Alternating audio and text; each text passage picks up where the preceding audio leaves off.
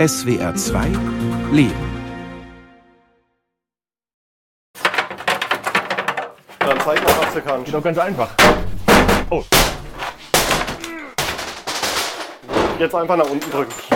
Sehr gut, wie wenn du es gelernt hättest. gelernt habe ich das Entrümpeln zwar nicht, allerdings musste ich schon mal mein gesamtes Elternhaus ausräumen. Das war vor etwa fünf Jahren, nachdem mein Vater gestorben war. Für so eine Arbeit gibt es Profis, sogenannte Entrümpler, wie Sascha Schwarz aus Kaiserslautern. Es ist sehr oft so, wo die Kunden denken, wir machen das alleine, wir schaffen das. Aber dann stecken da so viele Emotionen da drin, dass die nicht vorwärts kommen, nicht weiterkommen und auch manchmal selbst in ein depressives Loch fallen. Auch meine Geschwister und ich standen damals vor den Erinnerungen unserer Kindheit. Möbel, die zum Teil immer schon da waren, ihren festen Platz hatten. Das gemütliche, mächtige Sesselduo vor unserem Kamin. Allabendlich saß mein Vater darin, hat Zeitung gelesen oder ist eingedöst. Im Regal daneben stumme Zeugen aus der Zeit, als er noch zur See fuhr. Lange vor meiner Geburt. Das ausgestopfte, aber dennoch furchteinflößende Krokodil. Der aufgeblähte Kugelfisch. Kunstvoll geschnitzte Masken aus fernen Ländern. Der persönliche Sekretär meines Vaters, an dem ich mich als Kind ständig stieß. All das musste irgendwie raus. Jeder, der schon einmal umgezogen ist, hat zumindest eine Vorstellung von der emotionalen und körperlichen Herausforderung, die das bedeutet. Außer Freunden half uns niemand. Sascha Schwarz dagegen wird für diese Knochenarbeit bezahlt. Wir helfen der Person ja eigentlich, wenn du so siehst. Wir räumen das alles raus, so kann das alles weitergehen. Kann in die nächste Generation übergehen oder was auch immer, in den Verkauf. Ja, und wenn wir dann kommen und haben das alles erledigt für die, dann ist eine ganz andere Lebensfreude wieder da, wenn das alles erledigt ist, was wir dann halt für sie gemacht haben. Ne? Meine persönlichen Erfahrungen haben mich zu dieser Reportage inspiriert. Denn auch ich habe erlebt, dass das Abschiednehmen von einem Menschen auch mit dem Abschiednehmen von den Gegenständen verbunden ist, die ihn umgeben haben. Aber sind Erinnerungen an Dinge gebunden? Hilft es, sich an ihnen festzuhalten? Die nächsten Tage will ich Sascha Schwarz aus Kaiserslautern helfen, Wohnungen oder Häuser anderer leer zu räumen. Auch eine Messi-Wohnung werden wir wieder lebenswert machen. Oh. Unser erstes Objekt, ein Zweifamilienhaus. Wir treffen dort Frau Lachmann. 51 Jahre hat sie hier gewohnt. Erst bei ihren Eltern im Erdgeschoss und später dann im ersten Stock. Nach dem Tod des Vaters soll ihr Elternhaus nun verkauft werden. Seitdem Sie ausgezogen sind, wie ist es Ihnen da so ergangen? Leicht fällt es nicht, aber wir haben halt wochenlang immer ausgeräumt und gemacht und da hat man immer so ein Stück mehr Abstand gewonnen. Also quasi so abgeschlossen. Genau, genau. Frau Lachmann führt Sascha und mich im Haus herum. Die Räume sind schon jetzt ziemlich leer geräumt. Nur noch große Möbelstücke wie Schränke und Sofagarnituren stehen vereinzelt in den Zimmern. Also das war mein Kinderzimmer. Wo? Das. Das war Ihr Kinderzimmer? Ja. Echt? Ja. Komisches Gefühl, Schon oder? komisch, ja. Okay. okay. Das ist schon eine sehr schwierige Zeit, kann ich mir vorstellen, Ja. für Sie, oder? Ja. Dann lässt uns Frau Lachmann allein. Sascha und ich fangen gleich mit dem massiven Wohnzimmerschrank an. Ein Klassiker. Dunkles Holz, verglast, bestimmt aus den 80ern. Vielleicht noch etwas früher. Die ganze Wand ein einziger Schrank und noch voller Gläser und Porzellan. Und all das muss jetzt in die Tonne. Die Besitzerin würde jetzt das nicht so gut finden. Nee, um Gottes Willen, natürlich nicht. Du musst dir mal überlegen, wir schmeißen ein Leben weg von einem Menschen, ja, der sein Leben lang hier gewohnt hat. Und dann kommen wir und danach sieht es nicht mehr so aus, wie es war. Da ist ein ganzes Leben verschwunden. Sascha hat einen riesigen Container vor das Haus stellen lassen, um die letzten Zeugen des vergangenen Familienlebens von Frau Lachmann darin verschwinden zu lassen. Dafür haben wir etwa einen Tag Zeit. Wir, das sind neben Sascha und mir noch zwei weitere Mitarbeiter, Christian und Andi. Wir sind also zu viert. Uns gegenüber, in der anderen Ecke, steht Christian mit einem Vorschlaghammer und vor ihm eine handgeschnitzte Kommode. Das sind so Sachen, die macht man nicht gern kaputt, weil es halt einfach wirklich schöne Sachen sind. Ich mag halt diese, diese alten Sachen, diese Schnitzereien. Und es ist halt, da hat man einfach jemand viel Arbeit reingesteckt. Und in 10 Minuten, 5 Minuten ist es abgerissen und ist kaputt, ja. Und du siehst den Wert noch richtig eigentlich. Auf jeden Fall, den Wert sehe ich auf jeden Fall. Wenn wir die, die Sachen dann abreißen, ja. Also wir wissen, wenn dann Leute wirklich ihr ganzes Leben lang in der Wohnung, in einem Haus verbracht haben und wir wissen schon das zu schätzen, dass das das ganze Hab und Gut von den Menschen war, die da auf einmal dann immer da sind und mir das wegschmeißen. Ich meine, wir gehen da schon mit dem Vorschlaghammer und Dinge, aber man hat schon diesen Respekt vor den Menschen, die da drin gelebt haben, auf jeden Fall. Der Wert solcher Stücke ist oft allerdings nur ein persönlicher. So eine schwere, geschnitzte Truhe würde heute keiner mehr kaufen, sagt Christian. Nur wenige Augenblicke Eins, später, zwei, drei. die Kommode ist Geschichte und im Container. Oh. Meine Geschwister und ich hatten damals keinen Container bestellt, geschweige denn einen Profi-Entrümpler. Wir veranstalteten an zwei Wochenenden einen Garagenverkauf. Mit nur mäßigem Erfolg, denn es ist gar nicht so einfach, selbst noch gut erhaltene Möbel loszuwerden. Auch wenn man sie verschenken will. Und genau diese Lücke füllt Sascha als Entrümpler. Er weiß, was noch verkauft werden kann und was direkt im Müll landen wird. Sitzkissen machen wir zu der Kleidung mit dazu, also zu Stoffe. Also, Weihnachtskugeln sind auch Glas, ja? Hier sehe ich ja auch. Ist auch Glas. Ja. genau, jetzt ist halt genau das passiert, was nicht passieren soll. Beim Entrümpeln sortiert Sascha vor. Nach Abfall, Wertstoffen und nach Gegenständen, die er noch weiterverkaufen kann. Er handelt mit seinen Kunden Pauschalen aus. Von diesen wird dann der Wert der noch verkaufbaren Dinge abgezogen. Und was machen wir jetzt hier mit dem Telefon? Ich halte ein Telefon in der Hand, eins, wie wir es in meinem Elternhaus auch hatten. Ein Gerät noch mit Kabel und Wählscheibe. Das Telefon, das machen wir uns auf jeden Fall auch noch auf die Seite, weil äh, 10 Euro sind da auf jeden Fall immer drin. Für das Ding hier. Ja, tatsächlich. Und ich habe noch ein Telefon. Was ist mit dem hier? Ja, schau mal, das ist sogar noch original verpackt. Nächste Generation. Okay, wohin damit? Machen wir auch hinten zu unsere Sachen mit dazu. Oh, was ist denn hier? Was haben wir hier? Oha. Jawohl, Was machen wir damit? Schreibmaschine. Kann tatsächlich weg. Nach gut sieben Stunden ist das Haus endlich leergeräumt. Frau Lachmann, die Eigentümerin, kommt zur Abnahme. Sascha führt sie durch die mittlerweile komplett leeren Räume. Jetzt ist halt alles mal ein bisschen leerer geworden, ne? Ja. So, hier ist soweit alles raus. Hier war das Schlafzimmer, hier ist alles weg, sodass man mal wieder die Wände sieht. Frau Lachmann, Sascha und ich stehen auf der Terrasse und blicken auf das Ergebnis unserer Arbeit. Ein ganzes Leben in einem Container. Ja, das habe ich mir so vorgestellt, dass der gut voll ist. Unmengen. Frau Lachmann wendet ihren Blick schnell wieder vom Container voller Erinnerungen ab. Nur wenig hat sie für sich behalten. Was war Ihnen wichtig? Was haben Sie mitgenommen? Bilder haben wir auf jeden Fall viel mitgenommen. Ja, ein paar so Erinnerungsstücke eigentlich. So. Wo ich halt wusste, dass Mama oder Papa, ähm, dass das denen wichtig war. Das, sowas habe ich schon mitgenommen. Was ist denn wichtig und wertvoll? Weil man bekommt eben ein ganz neues Gefühl, was ist eigentlich wertvoll und was ist Ja, eigentlich weniger man muss ja wertvoll. irgendwann muss man halt sagen, jetzt ist Schluss. Weil sonst geht es uns dann irgendwann genauso. Dass alles voll ist. Ja, es ist so. Dann kommen wir wieder. Gut. Der nächste Tag. Ich sitze neben Sascha im Auto. Wir sind unterwegs zum nächsten Haus. Das Sozialamt hat angerufen. Eine Messi-Wohnung soll auf- und ausgeräumt werden. Zeit mal zu fragen, wie man eigentlich Entrümpler wird. Ja, keine Ahnung, das hat schon ziemlich früh angefangen. So mit Flohmärkte, mit allem drum und dran. Da war ich einfach immer gern. Ja, und dann irgendwann hat sich das alles so ergeben. Was hast du eigentlich gelernt? Gelernt habe ich Tresorbauer. Ja, da hat es halt vom Geld her nie gereicht. Und dann habe ich nebenbei Entrümpelungen gemacht. Und irgendwann hat sich das so entwickelt, dass du es dann irgendwann probiert hast mit dem Hauptberuflichen. Die meisten sehen eigentlich gar nicht, was es für ein knochenharter Job ist. Da sind die Leute selber überrascht. Und wenn dann auf einmal so ein Container voll ist bis oben hin, ja, dann stehen die Leute da meistens auch da und sagen dann, boah, Herr Schwarz, das hätten wir jetzt aber auch nicht gedacht. Wir treffen Christian und Andi vor dem Messi-Haus. Der Container, den Sascha bestellt hat, steht schon im Hof. Er ist noch größer als der gestrige. Bevor es losgeht, verteilt Sascha noch Vollanzüge, Gummistiefel und Handschuhe. Auch FFP3-Masken sind nötig. Und das nicht wegen Corona. Eine völlig verdreckte Holztreppe führt uns in die obere Etage.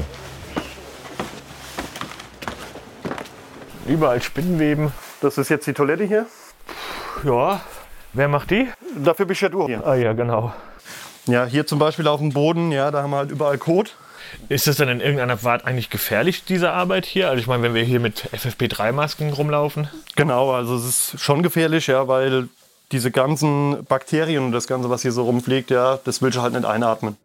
Lebt hier jemand? Hier lebt tatsächlich noch jemand, ja, und wir helfen ihm gerade im Moment so ein bisschen, äh, sein Leben wieder auf die Reihe zu bekommen. Seine Mutter ist verstorben, er hat ein Leben lang bei seiner Mutter gewohnt, hat sich anscheinend nie um irgendwas kümmern müssen. Dann ist die Mutter verstorben und er stand von heute auf morgen allein da. Und sein Leben ist halt komplett aus dem Ruder gelaufen. Immerhin hat er zugelassen, dass seine Betreuerin Sascha anruft und er ins Haus darf. Wir können uns kaum frei bewegen. Überall liegt Unrat, überall hängen Spinnenweben von den Decken. Wir betreten einen Raum, der das Schlafzimmer zu sein scheint. Das Bett komplett zugemüllt, die Matratze dreckig und durchgelegen. Federn sind herausgesprungen. Ich habe so etwas noch nie vorher gesehen. Und trotz unserer FFP3-Masken ist der Gestank fast unerträglich. Und hier? Hier lebt der Mann, hier schläft der Mann immer noch. Ja, dass ein Mensch in so einem Bett schläft, wo die Drähte schon rausgucken aus der Matratze. Das ist wirklich, es ist ganz schlimm, dass es sowas heutzutage überhaupt noch gibt. Dass man da nicht irgendwie schon viel früher reagiert hat, damit es erst so weit gar nicht kommt. Messi-Wohnungen seien gar nicht so selten, erzählt mir Sascha. Ich habe auf jeden Fall genug gesehen. Ich will einfach nur noch loslegen. Das Ganze hinter mich bringen. Viele Hände, schnelles Ende, sage ich immer beim Aufräumen zu meinem fünfjährigen Sohn. Wie gehen wir jetzt hier am besten vor? Ich habe keine Ahnung, wo anzufangen ist. Also, wir machen uns als erstes mal hinten die Couch komplett frei. Da auf die Couch kommen dann Sachen, die wir quasi wieder mitnehmen. Alles, was an Müll ist, alles in Säcke. Und das können wir eigentlich direkt hier aus dem Fenster schon rausgeben. Augen zu und durch, einfach wegarbeiten. Und obwohl wir vier Mann sind, kommen wir kaum voran. Jedenfalls ist das mein Eindruck. Unter dem Unrat finde ich ein altes Schwarz-Weiß-Foto. Eine Mutter mit ihrem Kleinkind auf dem Arm. Guck mal. Naja, genau, das könnte jetzt zum Beispiel sein in die junge Jahre. Sollen wir ihm das aufbewahren vielleicht? Oder? Nee, das scheint nicht. Äh, Das sind so Dinge, er hat sich ja schon alles rausgesucht, was er eigentlich wollte. Ja. Dann zeigt mir Sascha ein Foto von einem Kind bei der Kommunion. Festlich eingekleidet, mit Kerze in der Hand. Und hier siehst du zum Beispiel Bilder von ihm von früher, wo er noch ein kleiner Junge war, im Anzug. Da siehst du halt einfach mal, was das für ein anständiger Kerl war und was heute ist, wie er heute lebt und alles, wo die Mutter halt nicht mehr da ist. Ne? Es hat angefangen zu regnen. Passt zur Stimmung, denke ich. Ich höre ein Auto vorfahren und als ich aus dem Fenster schaue, sehe ich, wie ein gelber Kleintransporter vor dem Haus hält. Ah, die Tierrettung kommt. Für einen Wellensittich. Mit jeder Arbeitsstunde wird es bedrückender und bizarrer für mich. Wir haben auch viel, jetzt wie hier, schlechte Haltung, Messi-Wohnung. Oder es gibt ja auch einfach Leute, die müssen ihr Tier abgeben, weil sie nicht mehr können. Dann muss man natürlich auch da sein. Und ist es besprochen, dass das Tier wegkommt mit dem Besitzer? Mit den Betreuern ist das alles abgeklärt. Sie möchten nicht, dass der Vogel hier in so einem Haushalt überhaupt leben muss. Aber wie ist das für den Bewohner? Ich meine, es ist ja, so wie es aussieht, der einzige Kontakt. Es ist richtig, aber man muss halt eben auch ans Tier denken. Ein Ende scheint nicht in Sicht. Nach zwei Stunden habe ich immer noch nicht den Eindruck, dass wir vorankommen. Ich bin müde und durchgeschwitzt. Vor allem die harte körperliche Arbeit mit Maske setzt mir zu. Meine Latexhandschuhe sind klitschnass, meine Hände aufgeweicht. Zeit für die Müllsäcke. Zeit für die Müllsäcke, ja. Oh, Pornos. Ja, Pornos sind viele hier sogar. tatsächlich wieder masse hier. Ist aber halt auch keine Seltenheit tatsächlich. So, hier gar keine Rücksicht mehr groß nehmen. Einfach alles, was du kriegst, in die Hände kriegst, einfach rein in die Säcke. Wahnsinn.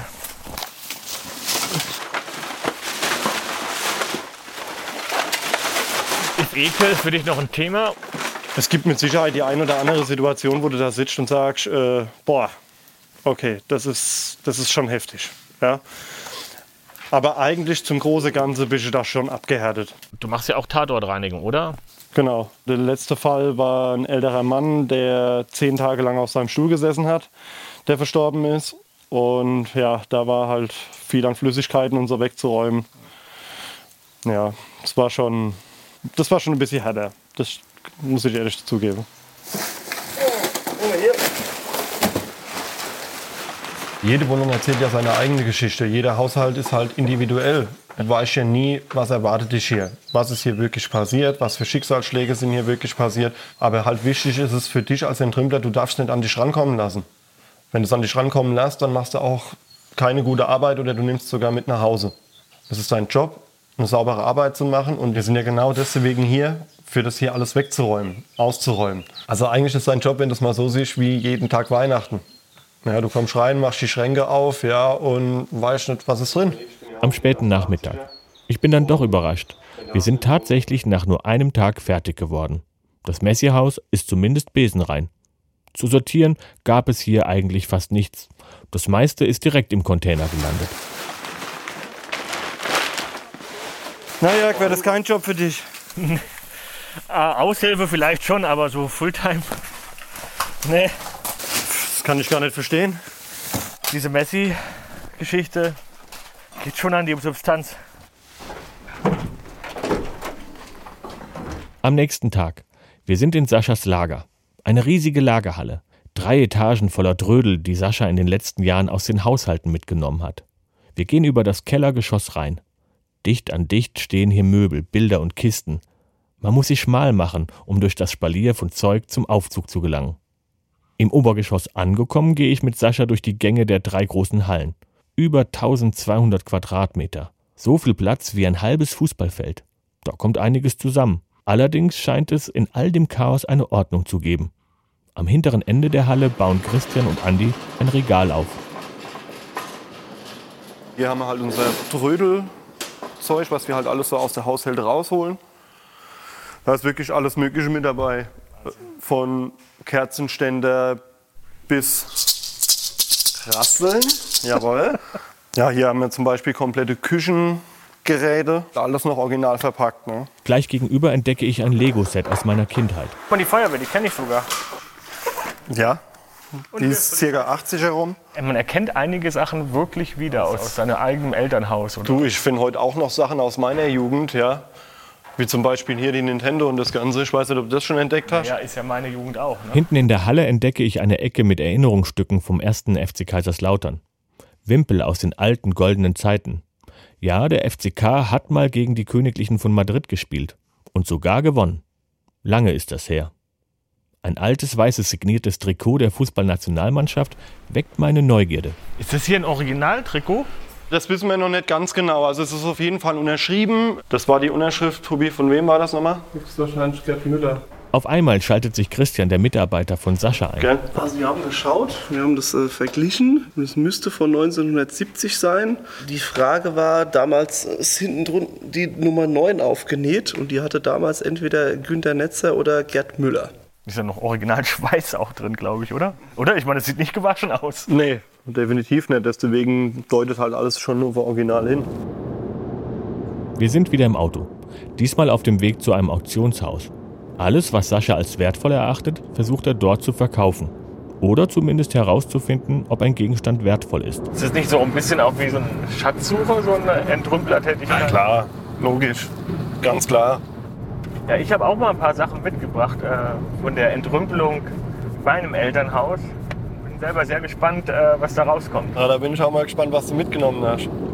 Einiges haben meine zwei Schwestern und ich damals beim Entrümpeln unseres Elternhauses behalten. Noch zu Lebzeiten hat mein Vater gesagt, dass das Hütchenreuter Geschirr eine Menge wert ist. Schließlich war es mal teuer. In den 60ern. Oder eine alte Spielzeugeisenbahn und Indianerfiguren, mit denen er als Kind nach dem Krieg gespielt hat. Da sind wir. Jawohl. Ja, Wahnsinn, ist ja wie im Kaufhaus hier. Ja, das ist schon riesig. Wir haben einen Termin mit Frau Erbach. Sie schätzt heute die Fundstücke von Sascha, sagt, was in die Auktion kann und was wieder zurück zum Drödel ins Lager muss. Oder eben in den Container. Hallo Herr Schwarz. Hallo, Frau. Erbach. Hey, was haben Sie uns denn da heute mitgebracht? Ein paar Sachen aus der Haushaltsauflösung. Gut, ja damit. Fangen wir mal an. Was ist das? Muss ich selber gucken. Ich konnte den Namen leider nicht herausfinden. Sascha holt von einem großen Transporttrolley ein Bild mit einer Hafenlandschaft. Mit dicken Pinselstrichen hat der Maler eine Morgenstimmung mit Segelbooten gemalt. Vorsichtig nimmt Frau Erbach das Bild entgegen und inspiziert mit einer Leselupe zunächst die Ränder des Gemäldes. Wonach gucken Sie jetzt da genau? Ich versuche die Unterschrift zu entziffern. Ja, ich habe es auch nicht rausgefunden. Aber das ist. Gucken wir uns mal die Rückseite an. Aber der Rahmen ist schon auch schon mal schön, oder? Sperrholz. Der Rahmen ist schön, aber er ist nicht alt und er kommt aus China. Was? Echt? Nee. Doch. Das sehen Sie Oh, aber jetzt so nee. direkt einfach. Ja, das ist jetzt nichts Besonderes, der Rahmen. Das Bild ist halt interessant, weil das ist so expressiv gemalt, mehr gespachtelt auch. Aber in der Nachfolge der Expressionisten gemalt vielleicht 1960, 70. 60, 70, gell? Das war sicher ein ausgebildeter Maler, aber ich kenne ihn nicht und es, das ist auch nicht zu entziffern. Chagall, ist doch eindeutig. Nein, nein, nein, nein, nein, nein, nein. da war der Wunsch der Vater des Gedanken. Das Chagall-ähnliche Bild geht wohl zurück in Saschas Lager. Zwei Postkarten große Porträts in einem massiven goldenen Rahmen sind Saschas zweiter Versuch, einen Schatz zu finden. Bei diesen Exemplaren fällt Frau Erbach ein schnelles Urteil. Es ist wirklich toll gemalt, wenn man mal genau hinguckt. Das Münchner Schule. Also jetzt kann man mal gucken. Hier die beiden Bilder, die sind vom selben Maler. Ne? Malen kann er gut, aber so ein Motiv ist halt heute nicht mehr zu verkaufen. Ne? Schade. Sicher, und das ist das, was ich sage, ja, wie schnell man sich doch irren kann, ja, für das, dass es wirklich so präzise gemacht ist. Ja. Also sie sind ja wirklich richtig gut.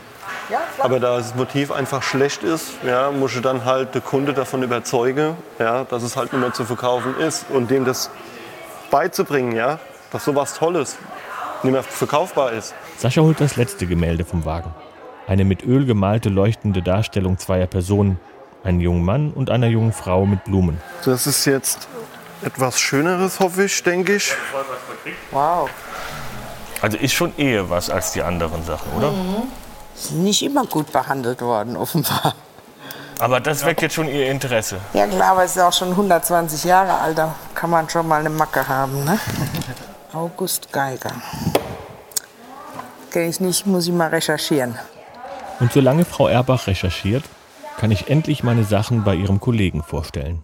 Herr Merkel ist die graue Eminenz im Auktionshaus, erklärt mir Sascha. Und der Herr Dr. Merkel ist Spezialist für Alles. alles. Der Mann weiß alles.